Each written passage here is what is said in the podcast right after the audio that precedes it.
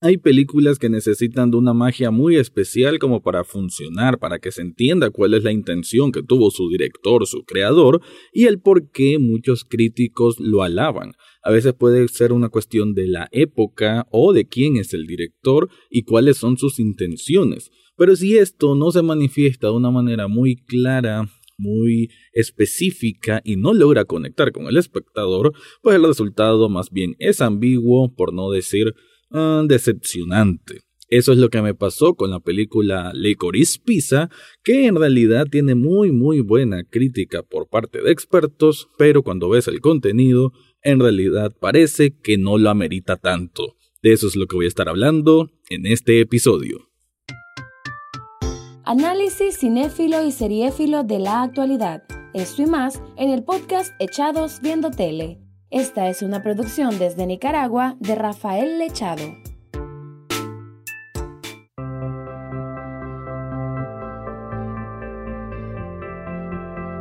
Bienvenido o bienvenida a un nuevo episodio de Echados Viendo Tele, el espacio para escuchar críticas, comentarios, opinión del mundo de las series y algunas veces de películas. Me quedo en esta ocasión para hablar de una película que tenía mucha, mucha expectativa en realidad desde hace tiempo. Creo que desde el fin del año 2021 ya se mencionaba que Licorice Pizza eh, era uno de, de los filmes más importantes del año, uno que probablemente iba a arrasar con un montón de, de, premios, pero que en realidad cuando ya uno eh, lo percibe por lo que es a medida que va su desarrollo, te das cuenta que tal vez no, no te sorprende tanto como uno esperaba. Y es que hay que decir que detrás de ella hay nombres importantes, ¿no? Como Paul Thomas Anderson, un director, un cineasta del Hollywood del viejo Hollywood, podemos decir, ¿no? Él es desde Boogie Nights, desde Magnolia hasta Phantom Thread eh, y obviamente There Will Be Blood. Estamos hablando de películas muy relevantes para el cine moderno y que es un director que digamos no es que va a ser una avalancha de películas porque él trabaja como cada 6, 7 años, pero cada uno de sus proyectos como que tiene bastante bastante alma, ¿no? Que como que le deposita mucho espíritu y eso es lo que uno espera ver, ¿no? Lo que espera obtener de sus películas, lo que uno anhela que, que, que uno pueda percibir. Sin embargo, no es lo que realmente estamos recibiendo con esta película Licorice Pizza porque nos vende como que es una historia coming of age, como que estamos viendo a dos jóvenes que van a hacer un descubrimiento de sus vidas, pero en realidad no nos lleva a tantos puntos así, no puntos cardinales en sus vidas, sino que más bien estamos como encerrados en, en historias que aunque sí son interesantes, a veces son un poco muy inverosímiles al punto que te desconectan directamente como espectador. A mí por lo menos me pasó eso, ¿no? Aquí vamos a conocer la historia de Gary y Alana. Gary es un joven de 15 años, Alana una mujer de 25 o quizás más, que están en los años 70 en Los Ángeles, en el, en, en el valle bueno, se me escapa el nombre, ¿no? Bueno, pero es una, una zona de Los Ángeles que digamos puede decir que está a la sombra de Hollywood, pero que se siente la cercanía de Hollywood, ¿no? De que cada persona quiere funcionar en el showbiz, que todos quieren ser actor o actriz o estar metidos en la industria cinematográfica de alguna manera, y hay otros que simplemente no lo logran y le tocan vidas más mediocres, entre comillas, según los estándares de vida en ese tiempo y, en esa zona del, del mundo. Así que Gary y Alana, que son dos, bueno, vienen de dos ámbitos muy distintos. Gary es una estrella de cine que desde niño ha sido estrella de cine y que ha obtenido buenas ganancias. Y Alana es una joven, bueno, ya de 25 años, que trabaja, bueno, en el trabajo que, pueda tener, pero nada brillante, ¿no? Como que nunca terminó de estudiar o, jamás obtuvo un trabajo, eh, digamos así, un poco más digno, más profesional. Eh, ellos se van a conocer de manera fortuita. Gary se va a quedar muy enamorado de Alana. Alana, de alguna manera extraña, le va a hacer un poco de caso, ¿no? Le va a seguir un poco la corriente a Gary de salir con él y esto, pero sin comprometerse a nada, ¿no? Son como unos amigos que se van conociendo, pero en este caso Alana reconociendo que Gary tiene un crush en ella. Aún así, esa historia que la vamos a ver evolucionar hasta cierto punto durante la película, nunca deja de llegar a un puerto seguro, nunca deja de contarnos algo un poco más concreto, sino como que se va por tantas vías alternativas que en un punto te pierde y puedo decir que hasta carece de sentido. Pero bueno, voy a estar ampliando más al respecto, solo que antes te quiero contar algo.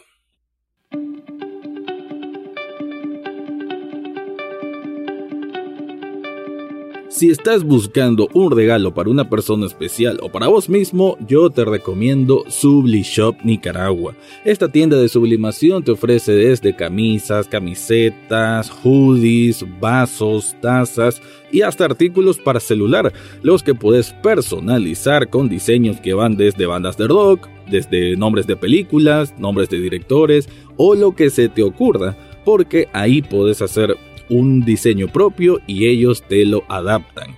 En las notas de este episodio te dejo el enlace para que descubras todo lo que ofrecen ahí.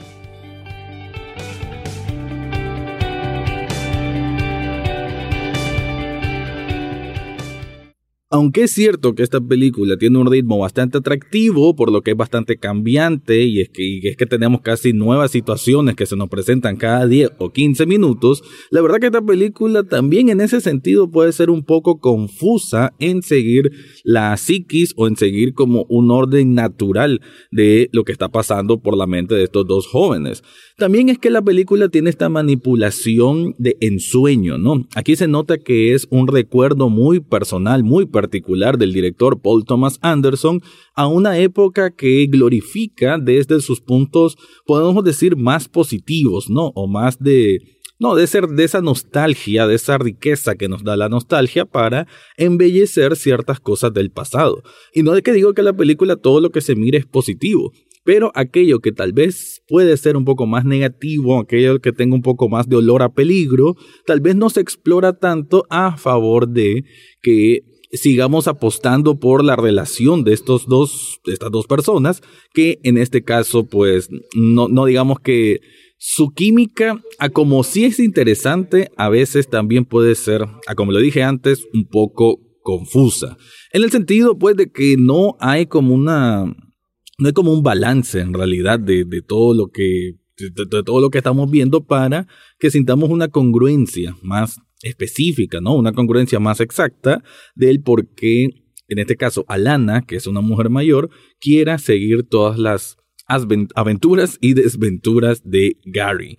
También hay que decir de que aunque es cierto que esta película, sus personajes, eh, muchos son retratados de personas de la vida real, de hecho el propio Gary está representado por un amigo de Tom Hanks, que así empezó siendo un niño estrella y, demás. También, eh, como lo decía al comienzo, también hay situaciones inverosímiles que siento que le restan un poco, ¿no?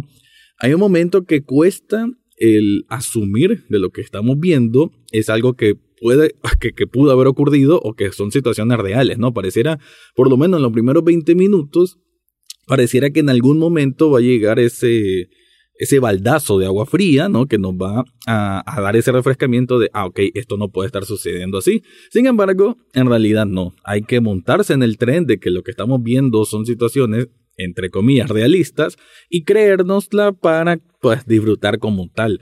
Esto me refiero a que Gary es un joven que bueno, que tiene suficiente capacidad monetaria para montar una empresa y que aparentemente sin supervisión más estricta de ningún padre, ¿no? Ningún asesor de inversiones ni demás, y que prácticamente él con sus hermanos menores y con Alana hacen y deshacen empresas a, como quieren, ¿no? Incluso encuentran oportunidades de, de inversión y sin mayor reparo, pues simplemente de un día para otro aparece dicha empresa.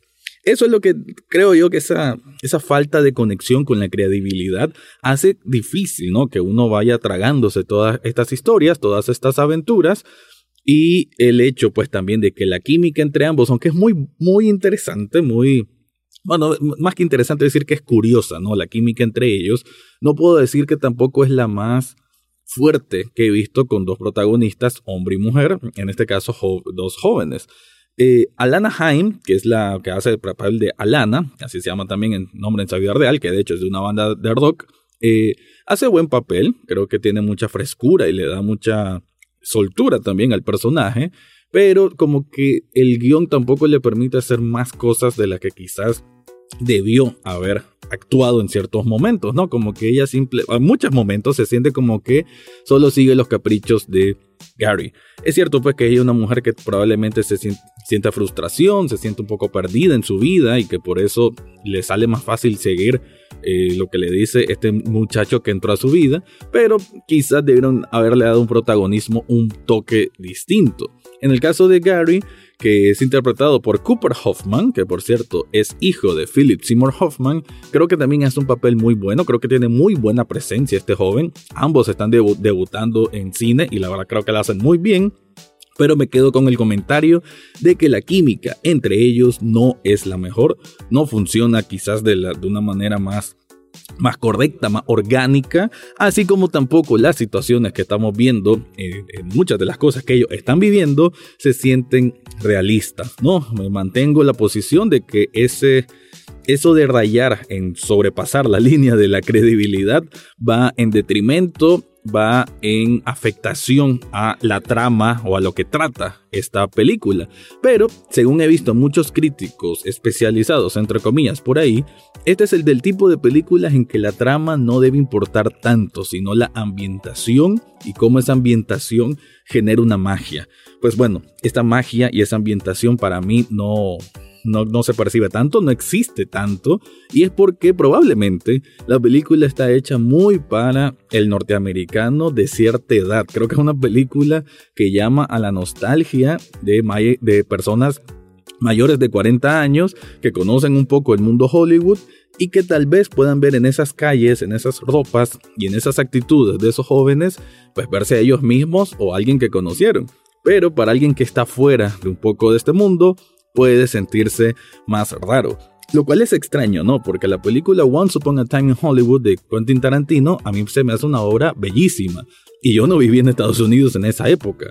Pero la representación, ¿no? La, esa oda a la nostalgia que hace Tarantino es más universal, aunque tiene muchas, muchas referencias muy propias, pero es muy, mucho más amigable que lo que hace Paul Thomas Anderson en esta película, que la verdad hasta en su duración se me hace un poco exagerada, porque la película es un momento que que cansa, ¿no? Aunque dije que el ritmo es interesante porque va cambiando cada 10-15 minutos las cosas que están viviendo, en un momento también cansa y ni con la introducción de grandes actores como Bradley Cooper o Champagne, que prácticamente hace personajes que no aportan casi nada a la trama, aún así la película se mantiene a un nivel que no es tan bueno.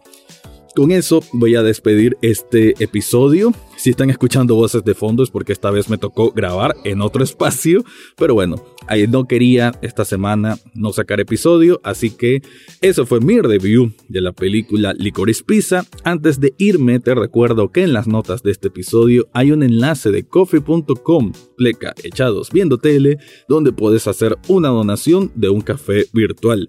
Este café virtual apenas cuesta un dólar y con eso ya estás apoyando este proyecto. Ahora sí me voy, este fue mi review de Licorice Pizza.